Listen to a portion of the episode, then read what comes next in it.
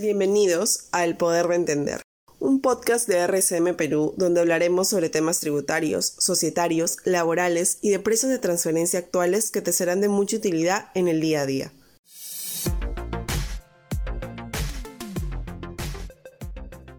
Hoy hablaremos sobre la Junta Obligatoria Anual de Accionistas en tiempos de pandemia.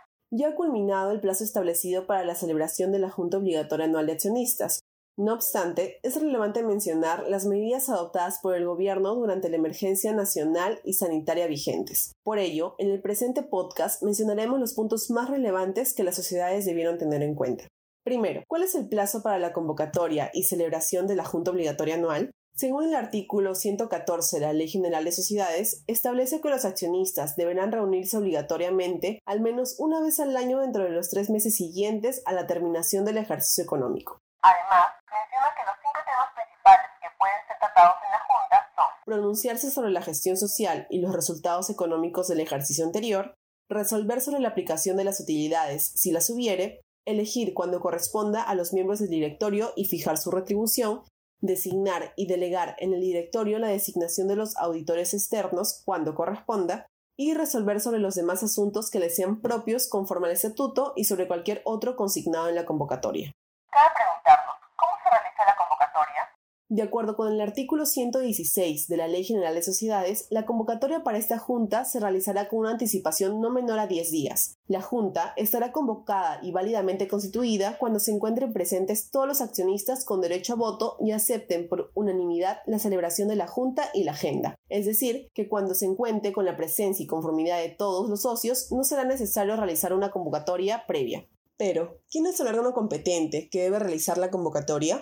Ese directorio la gerencia general, según lo establecido por el estatuto de cada sociedad. La convocatoria debe realizarse mediante esquelas con cargo de recepción dirigidas al domicilio o la dirección designada por cada accionista o a través de correos electrónicos u otros medios de comunicación que permitan obtener constancia de recepción. Cabe agregar que el artículo 221 de la Ley General de Sociedades establece que finalizando el ejercicio, el directorio y o gerente deberá convocar a la Junta Obligatoria Anual de Accionistas y poner a disposición de los socios la memoria, los estados financieros y la propuesta de aplicación de las utilidades en caso de haberlas.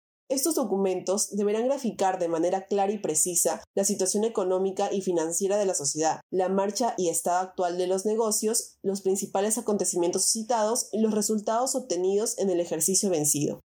¿Cuál es el quórum aplicable para la celebración de la Junta? El quórum requerido es simple. La Junta se instala válidamente si en primera convocatoria se encuentra representado, cuando menos, el 50% de las acciones suscritas con derecho a voto. En una segunda convocatoria es suficiente la concurrencia de cualquier número de accionistas. Ahora, como mencionamos, el presente contexto ha dificultado la celebración de diferentes juntas, incluyendo la Junta Obligatoria Anual. Por ello, el Gobierno ha establecido diferentes alternativas.